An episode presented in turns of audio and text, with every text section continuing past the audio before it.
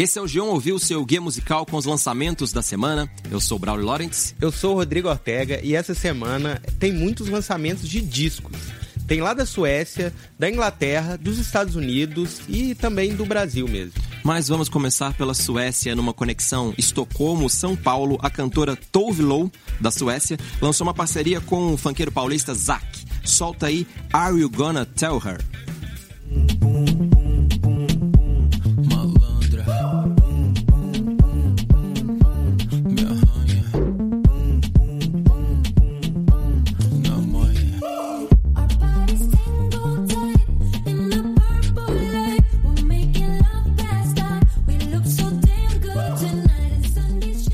Essa é a melhor música dessa série de parcerias entre artistas gringos e brasileiros que está rolando ultimamente. Essa é a melhor, é o melhor exemplo e porque finalmente alguém fez uma uma junção, uma fusão esperta, assim, pensou nos estilos e juntou. Em vez de fazer só aquela colagem, tem a parte do rapper gringo e agora o funk, agora o pop, uma coisa meio Frankenstein. Então eu acho que essa música fez essa Deu liga. fusão, né? Nossa, liga. É. concordo, vai, flui que é uma beleza e é uma mistura de artistas bem distantes, então dá ainda mais crédito para quem uhum. azeitou essa mistura. O MC Zack estourou em dupla com Jerry Smith no funk Bumbum Granada, Saudades. Depois seguiu bem carreira solo, ajudou também a Anitta em Vai Malandra. Já a sueca Tove Lo faz aquele pop alternativo, o grande hit dela se chama Habits Stay High, boa canção. Não é ainda uma estrela ali do primeiríssimo time, mas tá aí batalhando, tem muitos fãs, muitos fãs no Brasil também. E essa música tá no disco dela que se chama Sunshine Kitty. Uhum. E claro que os brasileiros queriam ouvir essa parceria com o Zack, né? É, já tava anunciada e valeu a pena a espera. A base Total. da música faz o funk global de verdade, aquele funk global que a gente tá esperando acontecer, né? Porque ela tem a a base, a, o esqueleto do ritmo é o funk, mas ela junta com pop ali, um pop anos 80. Tem até um sintetizador que parece a trilha da série Stranger Things. Sim, é meio, meio retrô futurista. É. Total. E eles misturam também as vozes. As vozes são intercaladas, não é uma coisa assim, uma parte cada um mandou por e-mail, juntou. Tem uma mistura, inclusive eles cantam bumbum juntos, cada um com no seu sotaque. cada um com seu bumbum. Total. E é muito legal assim. É, parece que os produtores, tem uns produtores chamam The Struts, que trabalham sempre com a Tove Lo, fizeram a maioria dos hits dela, e parece que eles ouviram como que é o estilo do Zack, que é um estilo meio sussurrado, ele, algumas coisas faladas. Meio solene. Meio embrasado, né? Total. né? Como um dos grandes hits É muito dele. isso. Parece que eles ouviram e refletiram, e pensaram numa coisa que ia combinar, então dá um, um uma coisa meio misteriosa para a voz dele, enfim, é uma uma mistura inteligente, enfim, que todos os produtores gringos e brasileiros que trabalhem que juntos façam a mesma coisa. Eu quero mais funks internacionais, assim. É uhum. É uma grande canção aí, conseguiu juntar pop internacional com funk. Uhum. Mas vamos mudar totalmente de assunto. O trio americano Blink-182 lançou o álbum Nine e por aqui a gente ouve Heaven.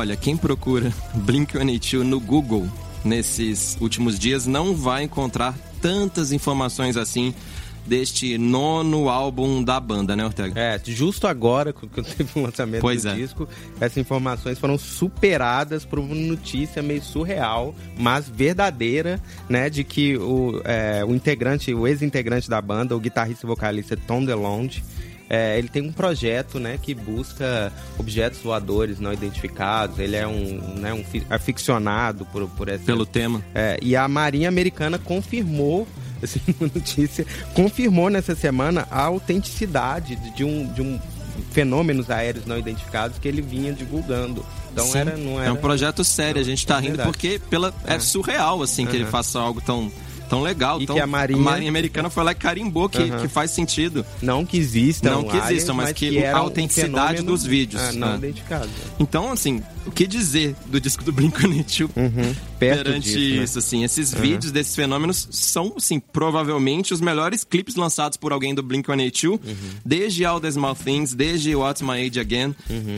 E, né, a gente tá pra falar de música, não pra falar de OVNI. Então vamos, é vamos que falar. O jeito é falar de Nine, né? A gente tem que falar, lembrar que o Blink-182, ele é- hoje é liderado pelo outro vocalista, o Mark Hoppus, e o Blink começou como, como aquela banda de pop, punk, engraçadinho, com clipes de paródias, muita zoação. Mas já faz tempo que já tá mais sério, assim, muito sério, com influência de bandas como The Cure, por exemplo, quase sempre romântico ou reflexivo. Uhum. É, mas musicalmente parece uma coisa meio datada. esse- um- os arranjos que a gente ouve no disco, é, pelo que eu, assim, eu notei uma coisa bem pop punk anos 2000 mesmo, né? Sim, total. E também a letra, falando da letra, além desse arranjo datado, ele fala sobre estar pronto pra morrer, sobre céu, fala sobre ser inconsequente.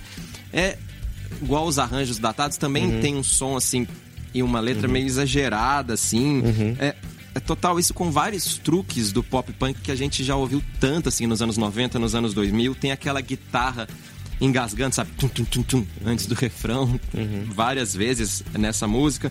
Daí também tem silêncio antes de, al- de algumas partes da música pra dar aquela subida depois. Enfim, são muitos truques. Se você curtia Good Charlotte, The Used ou o próprio Blink-182, vai lá, dedique 41 minutos da sua vida a esse novo disco do Blink, 182. E outro lançamento de rock dessa semana é o segundo disco solo do Liam Gallagher, que se chama Why Me, Why Not? E a gente vai ouvir a música Now That I Found You.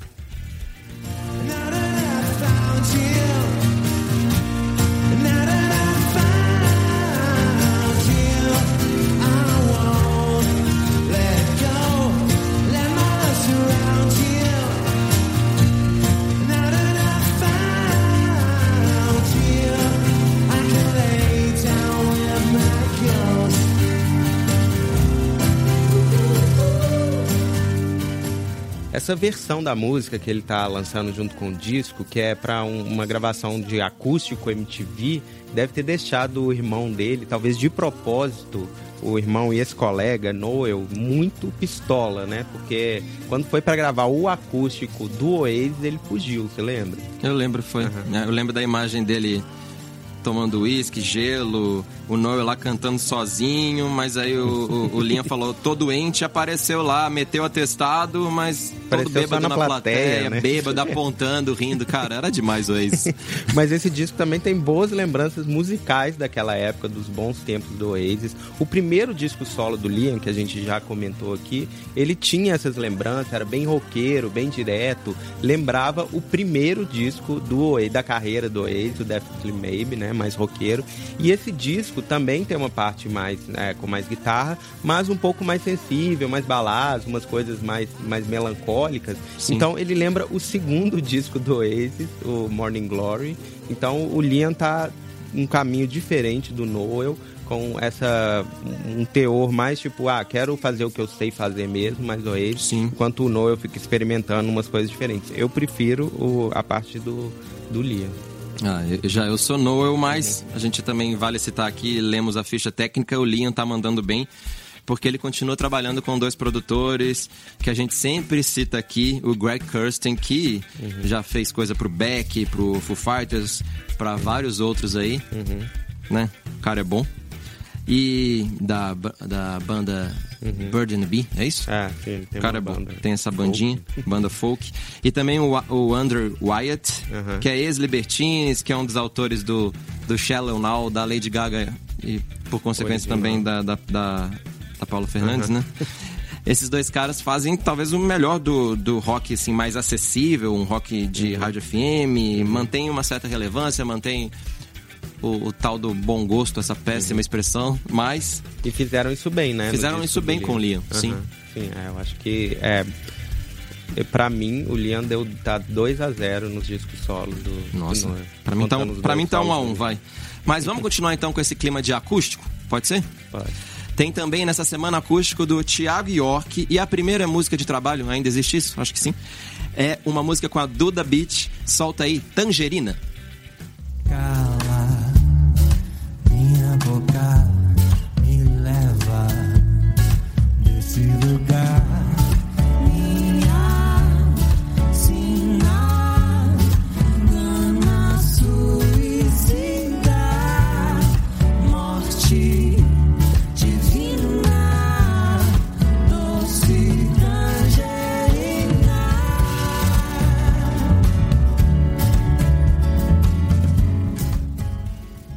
Nesse show gravado no fim de maio em São Paulo, o cantor brasiliense Thiago York coloca o acústico MTV de volta na pauta para quem é mais novo.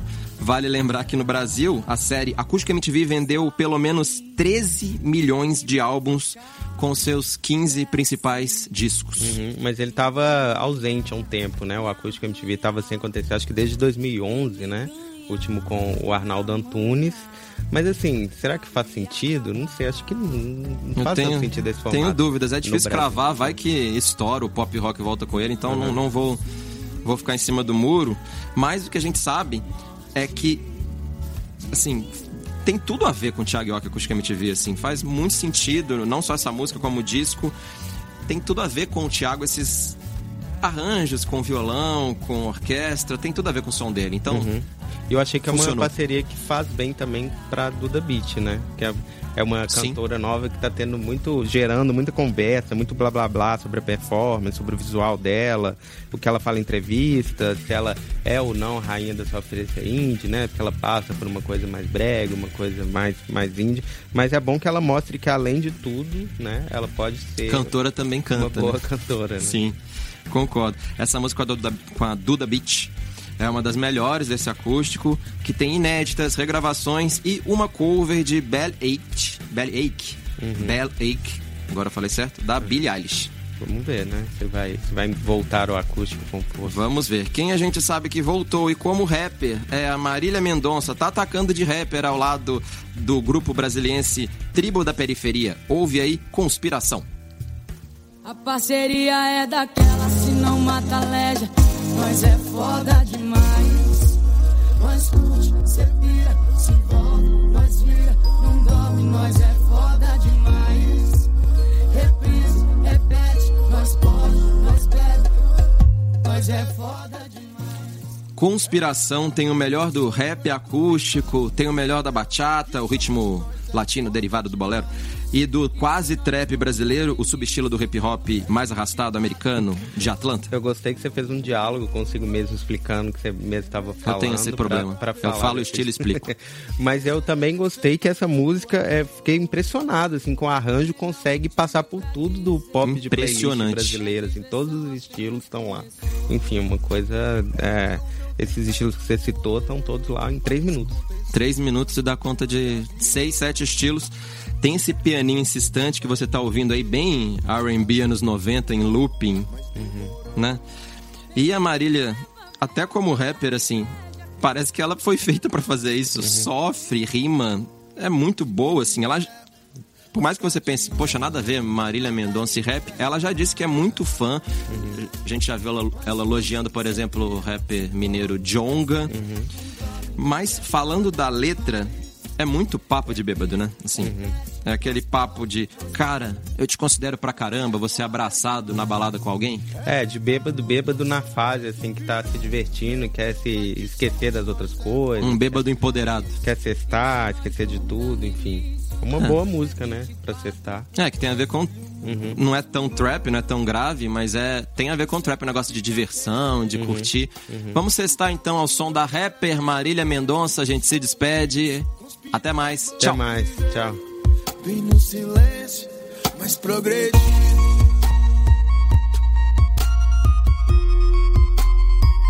Nós é foda demais.